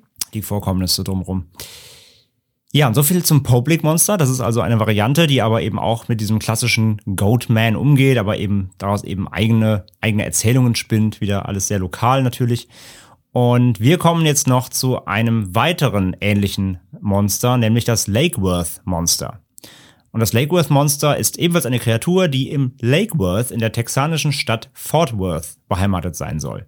Die Kreatur wird oft als halb Mensch, halb Ziege mit Schuppen und langen Krallenfingern beschrieben. Also wir haben hier quasi den Goatman gemischt mit einem, mit einem Reptil oder einem Fisch. Also wohnt halt in einem See hier. Die ersten Sichtungen gab es angeblich im Juli 1969. Zeitungen berichteten über die angeblichen Sichtungen, darunter eine, bei der das Monster auf dem Auto eines Mannes landete, nachdem es aus einem Baum gesprungen war. Das hatten wir eben auch bei dem Poplik, der hätte ja auch angeblich von der Brücke auf Autos gesprungen. Da sollte es ja auch angeblich von der Brücke runter auf Autos gesprungen sein, also hier auch wieder sehr parallel. Und zudem soll das Lake Worth Monster auch mal einen Autoreifen auf eine Gruppe von Menschen geworfen haben. Ein Mann namens Alan Plaster schoss angeblich sogar ein Foto des Monsters. Das verlinken wir auch in den Show Notes, das gibt's online zu sehen. Und die Menschen aus Fort Worth begaben sich nachts an den See, um dann nach dem Monster zu suchen, weil natürlich auch hier ein Hype losging in der Gemeinde. Die örtliche Polizei untersuchte die Behauptungen auch, fand aber keine Hinweise auf das Monster in der Gegend. Einem Reporter zufolge wurde die Goatman-Legende über Geschichten aus Sommercamps verbreitet, in denen die Betreuer den Kindern sagten, Hört genau hin, ihr werdet seine Schreie hören in einer klaren Nacht wie heute. Ja, also klassisches Urban Legend Futter am Lagerfeuer. Die äh, älteren Betreuer erschrecken die Kinder. Wir haben wieder die Motive, ne? Passt nachts auf, wenn ihr nachts hier alleine durch die Gegend rennt, dann kommt das Lake Worth Monster oder der Goatman und holt euch. Bestimmt auch so eine Warnung von wegen, geht auch nachts nicht zu nah in den See ran. Ja, genau, ne? Nicht, dass ihr ertrinkt. Hm, genau, also wir haben die klassischen, die klassischen Motive einer Urban Legend, äh, Grusel gemischt mit einer Warnung, die das reale Leben ja auch betrifft. Und ja, wie man schon merkt, das Lake Worth Monster, leichte, lokale, eigene Facetten, aber im Grunde auch sehr Goatman nah auf jeden Fall. Alan Plester, der Mann, der 1969 das Foto dieses Monsters geschossen haben soll, hat in einem späteren Interview übrigens kommentiert, dass er diese ganze Geschichte oder dieses Foto, was er geschossen hat, einfach für einen Streich vermutlich von Jugendlichen hielt. Denn er meinte, dass dieses Wesen auf jeden Fall, ich sag mal, platziert war und dass es auf jeden Fall gesehen werden wollte. Und er sagte außerdem, dass ja dieses Monster aussah wie ein mannshoher weißer Fellball. Was übrigens total süß klingt, finde ich persönlich, aber nur meine eigene Meinung. Es wurde aber auch generell vermutet, dass es sich bei diesen Vorfällen und diese Sichtungen um Streiche von Schülern handelte, da die Berichte über das Monster genau dann aufhörten, als die Schule wieder begann, also als die Ferien rum war. Und bestätigt wurde diese Vermutung dann im Jahr 2005, denn da erhielt ein Reporter der Fort Worth Star Telegram einen anonymen Brief von jemandem, der behauptete, einer von drei Highschool-Klassenkameraden zu sein, die im Sommer 1969 beschlossen, nach Lake Worth zu gehen und ein paar Leute zu erschrecken. Und im Jahr 2009 veröffentlichte das Fort Worth Texas Magazine einen Bericht über einen nicht identifizierten Mann, der sagte, dass er Täter des Reifenwurfs von 1969 gewesen sei. Aber neben diesen ganzen nennen wir es mal logischen Erklärungsversuchen, wie es zu diesem Hype oder dieser, Mon zu dieser Monstergeschichte kommen konnte, gibt es natürlich auch genug Menschen, die sagen, das ist, das ist einfach Quatsch, was sie erzählt, denn dieses Monster gibt es wirklich. Denn der Kryptozoologie-Blogger Craig Woolheater glaubt, dass das Monster vom Lake Worth eine unentdeckte, nicht katalogisierte Primatenart ist, die auf zwei Beinen läuft. Und egal, ob diese Legende nun wahr ist oder ob es halt Schülerstreiche waren, der Hype ist real. Denn seit 2009, den 40. Jahrestag der Sichtungen, veranstaltet das Fort Worth Nature Center and Refuge jeden Oktober ein Lake Worth Monster Bash. Das ist ein Festival für die ganze Familie mit dem Thema, mit dem großen Mittelpunkt Lake Worth Monster. Ja, ein bisschen wie das äh, Mothman-Fest, das wir hier auch ja im Podcast hatten. Also man merkt ja wieder, dass diese lokalen Gemeinden diese Monster-Hypes, diese Legenden-Hypes immer natürlich nutzen, um so ein bisschen ihre Gemeinde anzufeuern, weil sie natürlich wissen, dass das Touristen anlockt und dass man damit natürlich auch ein bisschen Geld machen kann, ein bisschen Hype erzeugen kann. Ja, bei dem, bei dem Kryptozoologie-Blogger, das ist natürlich wie, auch wie bei jedem, bei jedem, bei jeder Kreatur. Es gibt immer natürlich auch die, die die Fahne hochhalten und sagen, nein, das gibt's, ich forsche danach und so weiter. Da kommen auch gleich nochmal in den Medien ein bisschen drauf zurück. Aber ja, das ist das Lake Worth Monster. Also auch wieder eine Abwandlung mit klaren Goldman-Zügen, hier eher im See verordnet, aber ansonsten eben eine Abwandlung davon mit lokalem Bezug.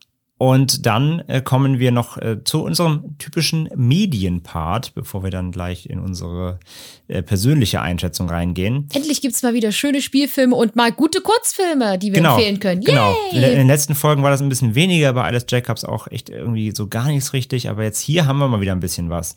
Denn ähm, rund um das Thema Goatman gibt's schon einiges. Zum Beispiel Spielfilme. Da hätten wir zum, da hätten wir zum einen Jimmy Tupper vs. The Goatman of Bowie von 2010. Regie geführt hat Andrew Bowser und er ist quasi auch der Protagonist und hat eigentlich alles selber gemacht. Es spielen zwar auch ein paar vermutlich Freunde von mir mit, ist also ein Amateurfilm, aber er ist so federführend und das Ganze ist, ähm, ja, wie kann man sagen, ist schon so ein bisschen fast wie Blair Witch Project gemacht. Ja, es geht also darum, äh, Freunde von ihm pranken ihn halt hier als Hauptdarsteller und äh, machen ihn sehr betrunken und fahren ihn in den Wald und lassen ihn dort zurück was man so macht unter Freunden. Mhm. Nee, also sind keine Freunde so richtig. Er wird halt, ist halt wohl schon so der Außenseiter, der ein bisschen gemobbt wird. Und sie, sie pranken ihn und lassen ihn im Wald zurück betrunken. Also dann plötzlich irgendwann wieder auftaucht, äh, erst irgendwie zwei, drei Tage später, behauptet er, also er ist total fertig und irgendwie äh, hat anscheinend irgendwas Schlimmes erlebt oder ist auf jeden Fall total durchgeholt und behauptet im Wald den Goatman gesehen zu haben. Da ihm natürlich niemand glaubt, geht er aber zurück in den Wald und will ihn dann suchen und er campt dann eben da und filmt sich die ganze Zeit mit so einer Selfie-Kamera und dann wird das Ganze eben sehr Blair Witch-lastig mit so ne Gesicht nah an der Kamera und völlig aufgeregt, man hört Geräusche und so. Ähm, ja, ist halt super Amateur, Low Budget oder No Budget wohl eher ist ganz okay, kann man sich mal angucken. Ist also wirklich ein, ein voll Fulltime-Film, also für 70 Minuten dauert er, glaube ich. Gibt's aber komplett kostenlos auf YouTube, verlinken wir auch gerne. Ähm, wenn ihr so auf Amateurkram steht, könnt ihr das mal angucken. Ist okay so. Ich habe nur mal reinge, ich habe nicht komplett geguckt, ich habe mal so ein paar paar Szenen mir angeschaut, so irgendwie immer mal fünf Minuten hier und da reingeskippt. Ist halt wirklich sehr, sehr, sehr low beziehungsweise No Budget, also Amateur-Style eben. Muss man Lust drauf haben. Den zweiten, den es gibt, der ist schon ähm, ein bisschen hochwertiger. Also ich versuche das auf einer Skala, so von 1 bis 10 ist der bei 0 und also vom, vom, vom Aufwand her, sage ich mal, oder von der Qualitätsskala. Und den, den wir jetzt besprechen, der ist so bei zweieinhalb. der heißt Deadly Detour, The Goatman Murders von 2011. Äh, Regie Mike O'Mahony und ist ebenfalls ein Amateurfilm, aber da steckt, glaube ich, schon so ein bisschen Budget drin, ist ein Amateur-Splatterfilm. Und hier ist es wirklich ganz klassisch, eine Gruppe fährt für Sex und Drogen in den Wald und wird vom Goatman zerstückelt. Klassischer Slasher-Film hier mit dem Goatman-Motiv. Gibt's ebenfalls komplett auf YouTube, verlinken wir ebenso. Und das ist für alle was, die eben einfach Gekröse mögen, für alle Horror- und Splatter-Fans, die ein bisschen Blut mögen, aber natürlich eben, sage ich ja hier, alle sind auch in einer, in einem sehr, sehr geringen Amateurniveau. Auch da muss man eben Lust drauf haben. Auch hier haben wir nur mal reingeskippt, hier und da ein paar Kills uns angeguckt. Ist ganz schön blutig und matschig, aber eben auch eben sehr, sehr, sieht aus wie im Garten gedreht so ein bisschen. und dann gibt es noch eine Doku. Die heißt Legend of the Goatman, Horrifying Monsters, Cryptids and Ghosts. Ja, also der Titel Titel sagt vorweg, es geht um Monster, Kryptide, ne, also kryptozoologische Wesen und Geister.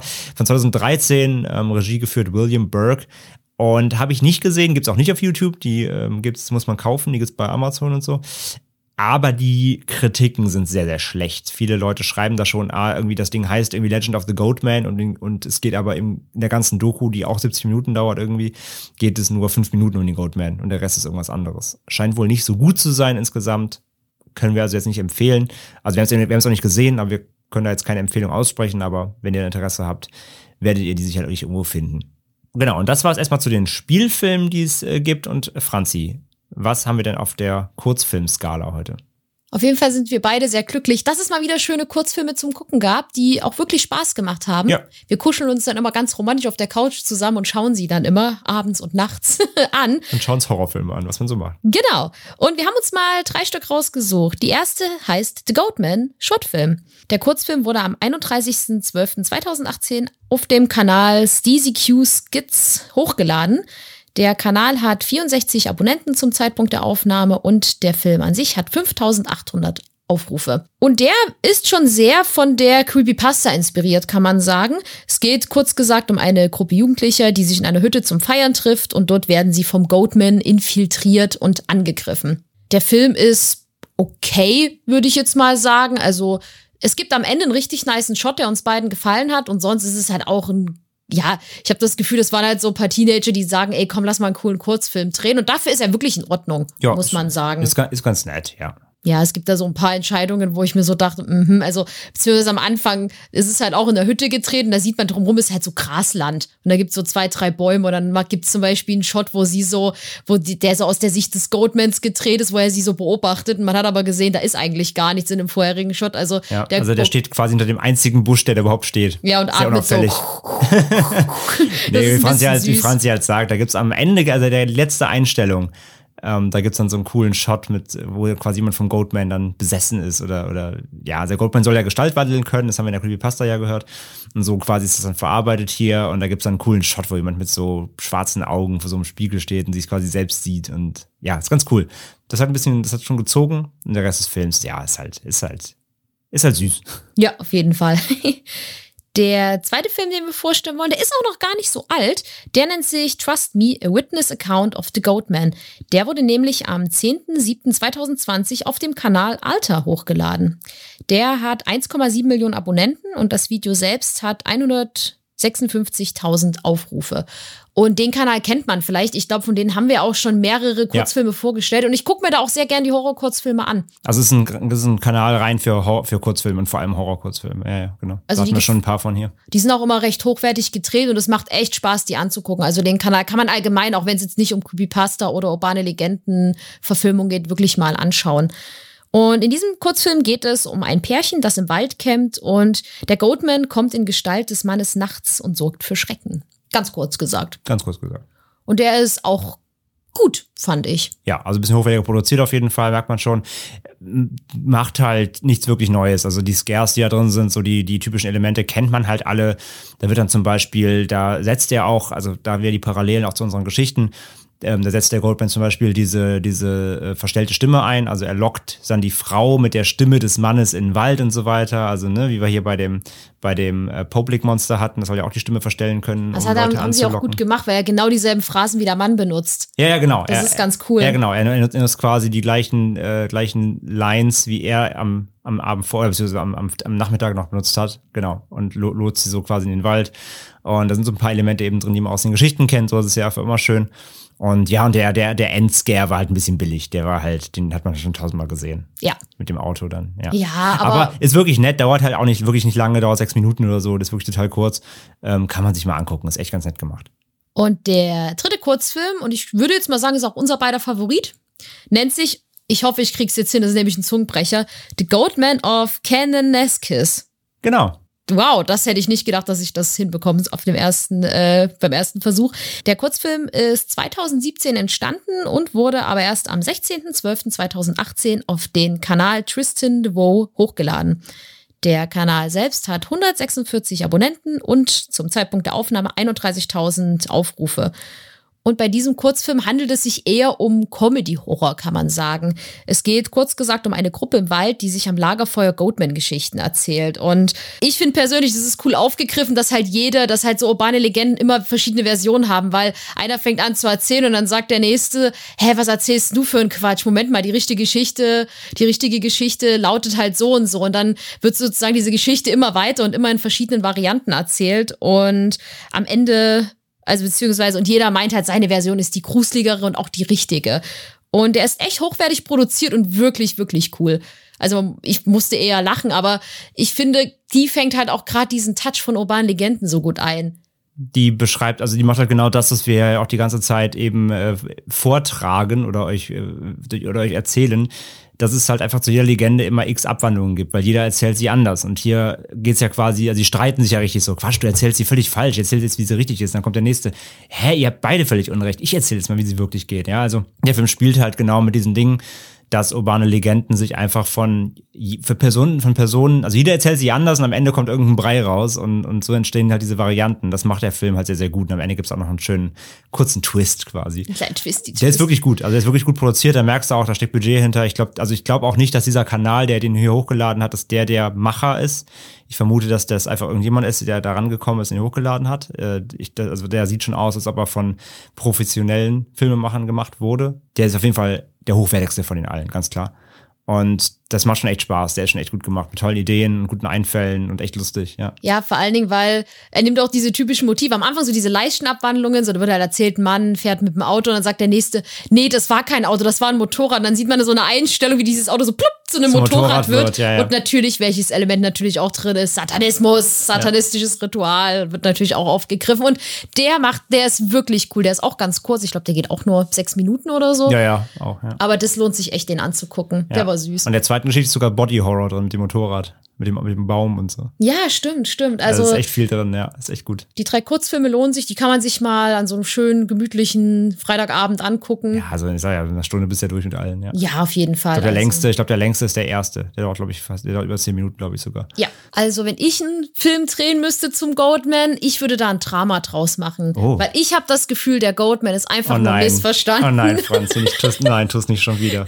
Doch. Du kannst nicht schon wieder den axtschwingenden, äh, satanistischen Goatman hier wieder zum Opfer machen. Doch, also gerade in der Creepypasta, der tut ja niemanden was. Weißt du, der, der tut ja nichts. Der, der legt sich zu denen und will einfach Freunde haben. Und er will ja auch mit denen kommunizieren, aber es geht ja nicht so gut. Ja gut, ich muss sagen, in der Creepypasta hast du tatsächlich recht. In der Creepypasta tut er ja wirklich keinem richtig was. Also, genau. Ich muss ja also, genau, wir können einfach darüber sprechen, mal generell, damit hier auch nicht zu kurz kommt. Ich meine, sie ist immer noch der Aufhänger dieser Folge trotzdem, auch wenn es da nicht zu viel zu gibt. Aber ich finde die wirklich nicht schlecht. Also ich finde die wirklich, nein, ich finde die sogar gut. Ich finde die allgemein mal gesprochen, ich finde die extrem atmosphärisch. Ja. Ich finde, die ist von der Schreibweise halt her so gut, weil sie so detailliert ist. Du kannst die quasi fühlen und vor allem riechen. Ich finde mhm. das mit diesem Gestank, den sie immer beschreiben, diesem Blutgeruch, diesem metallischen. Das, ich finde, das, das kennt ja jeder, der mal Nasenbluten hatte. Dieser eklige, was sich dann so festsetzt, auch über dann mehrere mindestens ja. mal Minuten, wenn nicht sogar noch länger. Das kannst du direkt schmecken und riechen. Und ja, und so Blutgeruch, da wird dann ja wirklich kotzig ja, ja, von, genau. finde ich. Auch wenn und ich, du und ich finde, das war mit, dass der hat so, der hat so Details eben drin, womit du dir diese CP gut vorstellen kannst. Du kannst dich ja gut reinversetzen, finde ich.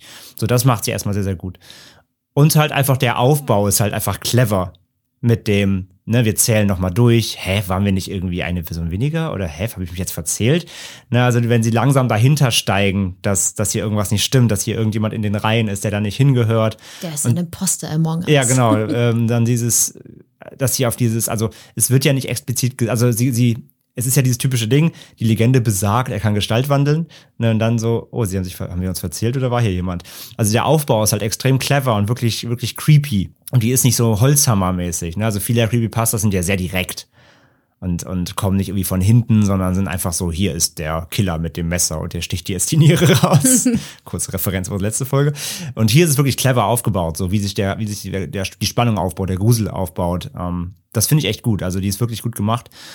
Und ja, ich gebe dir recht, in der Creepypasta hier, es ist zwar gruselig, aber der Goatman macht ja quasi nichts. Genau. Er hat sich quasi dazugesellt, was gruselig ist, aber er bringt ja niemanden um hier oder so. Die Frage ist natürlich, also was wäre passiert, wenn sie nicht so aufmerksam gewesen wären? Hätte er dann irgendwann zugeschlagen? Ja, aber der Goatman ist denen ja auch alleine begegnet und hat ihnen nichts getan. Der konnte nicht mal Schritt halten. Wie schrecklich ist das, wenn du so ein Monster im Wald bist und einfach mit Teenagern auch ein bisschen dich abgeben möchtest und du kommst nicht hinterher und dann haben am Ende alle Angst vor dir und rennen weg. Das ist doch furchtbar. Franzi, du hast wirklich in Stockholm so, du hast ein Creepypasta-Stockholm-Syndrom, glaube ich. Ein bisschen, Du kannst dich ja. doch nicht immer auf die Seite der Monster Doch. schlagen. Er hat nichts getan. In der Creepypasta zumindest. In der, In der- urbanen, in der urbanen Legende lauert er Teenager mit blutigen Äxten auf und zerstückelt sie an Ja, haben sie Lanes. bestimmt verdient. Wenn die Also- Witze machen und so tun, als wäre er nicht real und sich als der verkleiden und weißt du, die bewerfen Leute mit Autoreifen und er wird dafür zur Verantwortung gezogen. Wie scheiße ist das bitte? Also sorry, wenn man das mit mir machen würde, würde ich auch mit einer Axt rumlaufen. Also stell dir mal vor, es steht hier bald im stadtbekannten Anzeiger, äh, Ende mit Schreckencast bewirft Menschen mit Autoreifen oder mit Messern, würdest, da würdest du dich ja auch nicht freuen, wenn wir dann rausbekommen würden, es ist Sepp um, aus der sechsten Klasse um die Ecke, na, der könnte was erleben, ey. Wow, hast du es gerade auf dieselbe Stelle mit dem gleiche, hast du auf die gleiche Ebene mit dem Goldman gestellt gerade? ja, Okay. Mäh. okay. Deswegen, ich würde ein Drama draus, also ein Horrordrama draus machen. Vielleicht ein Musical-Horrordrama, wo sie singen und tanzen. Ist das too much? Also was wie High School Musical mit Goldman. Nee, wie Repo Man. Mu- nee, muss schon ein bisschen, muss schon ein bisschen gruselig sein. Okay. Und der Main-Song geht immer in der Mitte, kommt immer so ein Chor mit und immer so mäh, mäh. Vielleicht. Ja, okay. Aber gut, verstehe. back to Creepypasta. Du kannst sie vorher nicht, ne? Äh, nee, ich kannte sie tatsächlich gar nicht. Ich auch nicht. Mir war der Begriff, also als sie es vorgeschlagen bekommen haben, ich glaube, es war eine E-Mail. Da dachte ich erst, es wäre eine urbane Legende oder so. Ähm, ich musste erst mal googeln und habe dann gesehen, dass es eine Pasta ist. Genau, nee, wusste ich überhaupt nichts von. Also ich kannte halt den Goatman, also so als, ich wusste, dass es das gibt als Legende, aber auch da nicht im Detail genau. Also das haben wir auch jetzt erst im Zuge der Recherchen für heute dann wirklich mal uns eingegraben, was da überhaupt mit dem Phase ist. Also ich wusste nicht, dass der aus Maryland kommt. Ich kannte nur diese Gestalt. Ich wusste halt, dass es eine Gestalt gibt zwischen Mensch und Ziege so. Ich meine, das ist ja auch der typische, wie wir auch hier gelernt haben, so, ne, so diese Teufelsgestalt. Das ist ja so ein bisschen, geht ja in die Richtung. Also es gibt, wusste ich, aber komplett keine Details. Und die Creepypasta an sich äh, kannte ich auch überhaupt nicht, nee. So geht's mir auch. Ich habe von der auch nie was gehört. Ich war dann deswegen auch so super überrascht, als ich dann halt so ein bisschen darüber recherchiert habe und gesehen habe, dass die ja immer so hier die zehn gruseligsten Creepypastas oder die solltest du dringend lesen. Und ich habe mich echt gewundert, dass ich noch nie über die Story gestoßen bin, weil ich habe sie ja dann übersetzt. Und mir ging echt ein bisschen die Creeps, ey. Also, ich bin ja jetzt nicht so jemand, der sich sehr schnell schocken lässt, außer von so einigen Elementen. Aber da, da habe ich schon, also da habe ich schon ein bisschen Gänsehaut manchmal bekommen und dachte mir, boah, die ist schon mal echt gruselig. Also es gab so zwischendurch Elemente, da habe ich ein bisschen die Augen verrollt, wo ich so dachte, ja, genau, es war natürlich ein typisches Horrorelement, Gruppe Teenager geht zelten. Punkt. Aber das mit dem Geruch fand ich auch schon richtig gut gemacht. So, weil ich finde halt wirklich so, so ein Blutgeruch ist auch einfach ekelhaft. Ja. Also da wird dir schon mal wirklich übel bei. Und besonders so diese Vorstellung, wie der auch immer stärker wird, dass er sich so richtig im Hals festsetzt. Ja, ja, genau. Ja. Ekelhaft. Ja. Aber ja, es ist natürlich so diese typischen Elemente, so die Teenager zelten im Wald. Und am besten fand ich den Part so, wir beschlossen, uns aufzuteilen. Wo ich dachte, Beste ja, Idee. beste Idee aller Zeiten. Teilt euch doch auf. Wirklich, macht ihr super gut. so, aber der Goldman tut ja nichts. Ich glaube, die Vierergruppe, die sich abgesplittet hat, die wussten, die hatten ja Schiss, aber ich glaube, die wussten innerlich schon missverstanden. Die waren wie ich. Missverstandene Ziege. Ja, genau. Aber sonst fand ich die auch sehr, sehr atmosphärisch gesch geschrieben. Und ich finde, dieses Horrorelement passt halt so gut, weil am Anfang weiß man ja selbst nicht so, okay, was passiert denn da jetzt eigentlich? So, das baut sich ja wirklich ganz, ganz langsam auf. Und so diese, weil man kennt es ja wirklich so als Teenager, wenn wir Partys gemacht haben. Ich glaube, mir wäre es auch nicht aufgefallen, wenn dann plötzlich jemand mehr da gewesen wäre, weil ich dachte erst, hm, das muss ja jemandem auffallen, aber so 10, 12 Leute und gerade wenn sie sich halt nicht kannten, so wenn es jetzt ein fester Freundeskreis wäre, okay. Ja, das so, stimmt. Dann weiß man natürlich so, hey, Moment mal, wer bist denn du? Aber es wird ja auch explizit gesagt, dass die meisten sich ja gar nicht richtig kannten. Das waren Cousins, Freunde von den Cousins, dann halt noch Tenor und äh, diese Vorstellung ist so creepy, dass du irgendwann feststellst, hey, Moment mal, hier ist doch eine Person zu viel grad gewesen.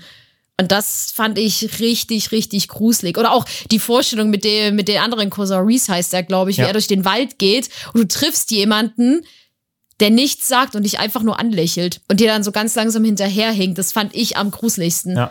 Also vor allen Dingen dachte ich mir so, hä, ist der, ist der, ist der, also was ist denn los mit ihm? Der muss doch Schiss haben. Also wenn ich durch den Wald gehen würde, ich meine, würde ich nicht alleine machen, das ist schon mal eine ganz andere Geschichte. Also wenn mein Cousin mich anrufen würde, ich habe keinen jüngeren Cousin, von daher wird mir nicht passieren, aber wenn der mich anrufen würde und sagen würde, hey, kannst mich mal mit Gewehr abholen, da irgendwie äh, haben wir alle Schiss, würde ich sagen, nö.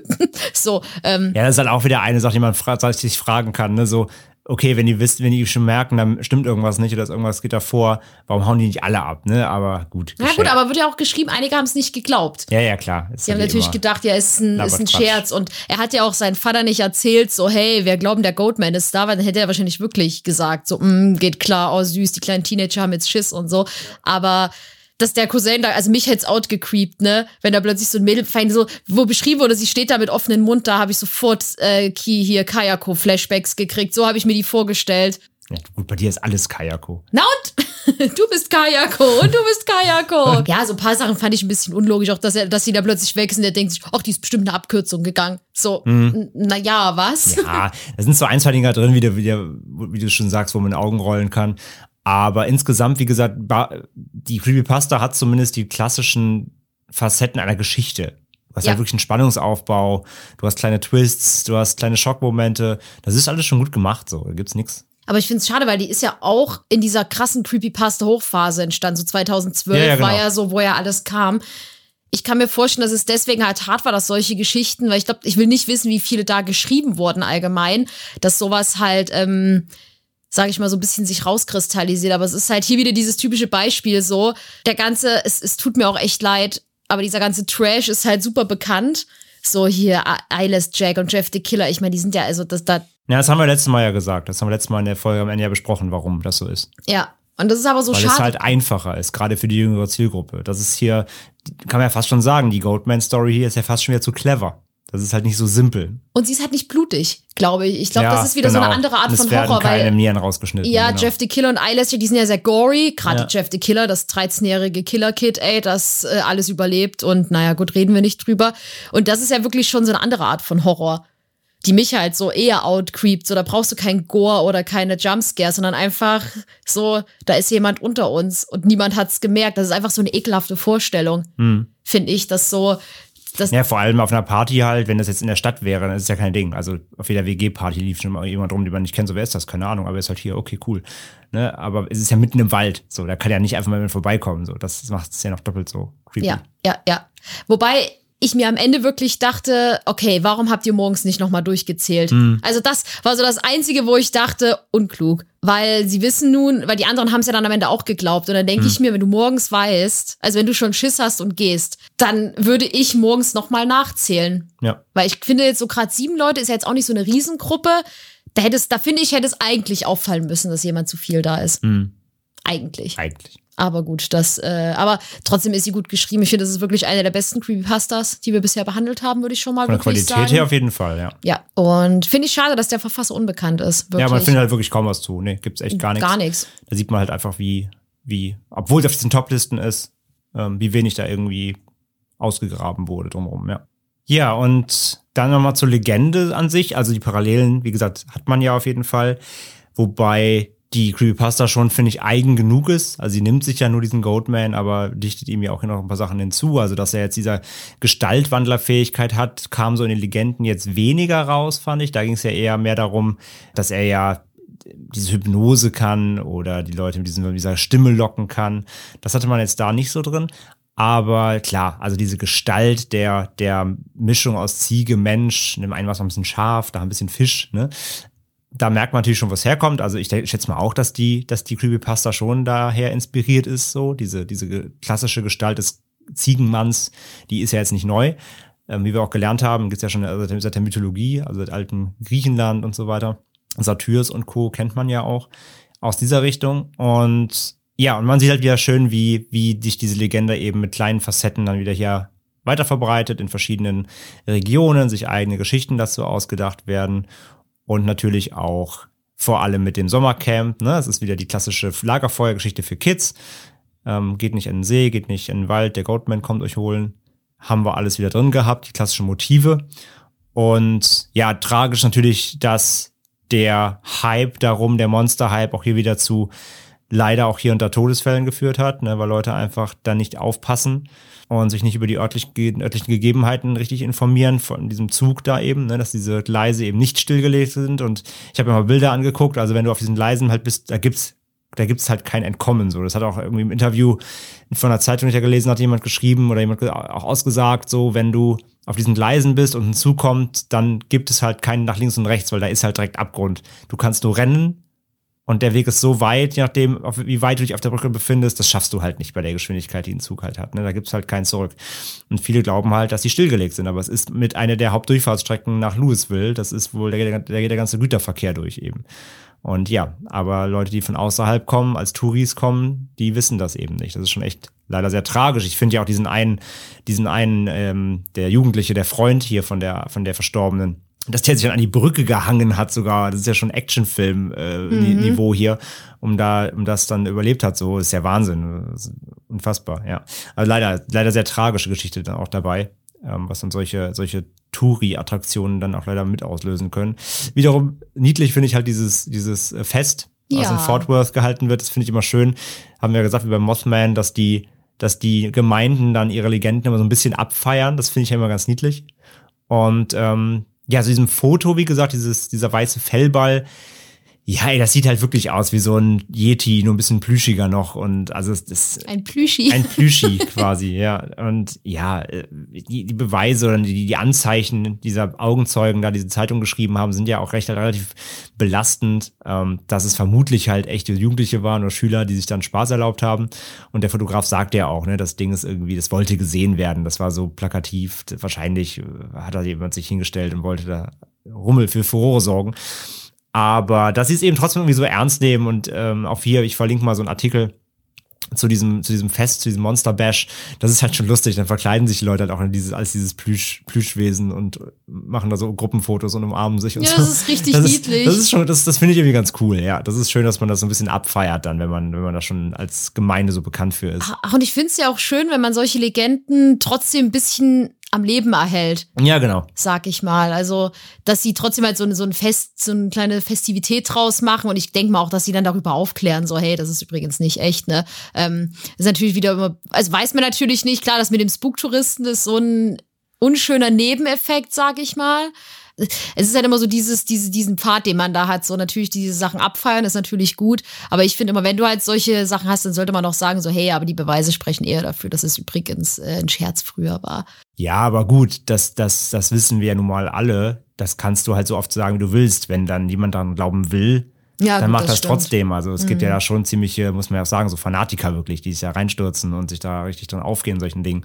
Ich meine auch gerade diese, ähm, viele dieser Krypto-Blogger und dieser also diese Dokumentationen, die da gemacht werden, das sind ja oft so, so Hobby, ähm, Archäologen, sage ich mal, die sich auf solche Dinge versteifen und da kannst du halt zehnmal sagen, das gibt's nicht und da kann die Zeitung zehnmal schreiben, das, das ist unecht und wir haben den Beweis. Aber wenn die Leute dann glauben wollen, dann tun sie es auch weiterhin. Das ist halt wie mit allem. Die würden uns wahrscheinlich lünchen, wenn wir manchmal so kleine Witzchen machen, würden die wahrscheinlich sagen, wie kann man das nicht ernst nehmen? Die machen meinen Plüschball lächerlich. ja, nein. Also, wie gesagt, ich finde es auch schön, dass sie es am Leben halten, aber ich meine, letztendlich dieses Bugtouristen will man ja auch keinem absprechen. Also, wir wollen ja auch irgendwann mal auf unsere Urban Legend Tour gehen durch Deutschland. Yeah, auf dem, auf dem, auf dem, Tour auf Germany. auf dem Werwolf-Fahrt. Das unser Jingle. auf dem Werwolf-Fahrt. Das ist ja auch okay. Nur natürlich wie immer mit Respekt und Vorsicht. Also, man sollte sich natürlich vorher informieren. So, wenn ich auf diese Brücke steige, die offensichtlich gefährlich sein könnte, erstmal nachlesen. Fahren da Züge? Ja, nein, ist das sicher und nicht einfach drauflaufen. Aber das ist, das ist halt ein gesunder Menschenverstand. Sollte man halt mitbringen, so. Hm, ne? Aber ich gebe dir schon recht, klar, man sollte natürlich schon irgendwie warnen. Ich meine, sie tun es ja auch, den Zaun gibt's und so weiter. Sie halten ja auch Leute davon ab, halt ab. Aber trotzdem, du kannst ja niemanden daran hindern. Wenn das will, dann schafft das halt. Ne? So. ist ja wie mit Inonaki-Tunnel. Der ist ja auch, ab, also ist genau. ja auch abgesperrt, das Gebiet. und trotzdem, trotzdem gehen Leute ne? rein, ja. So.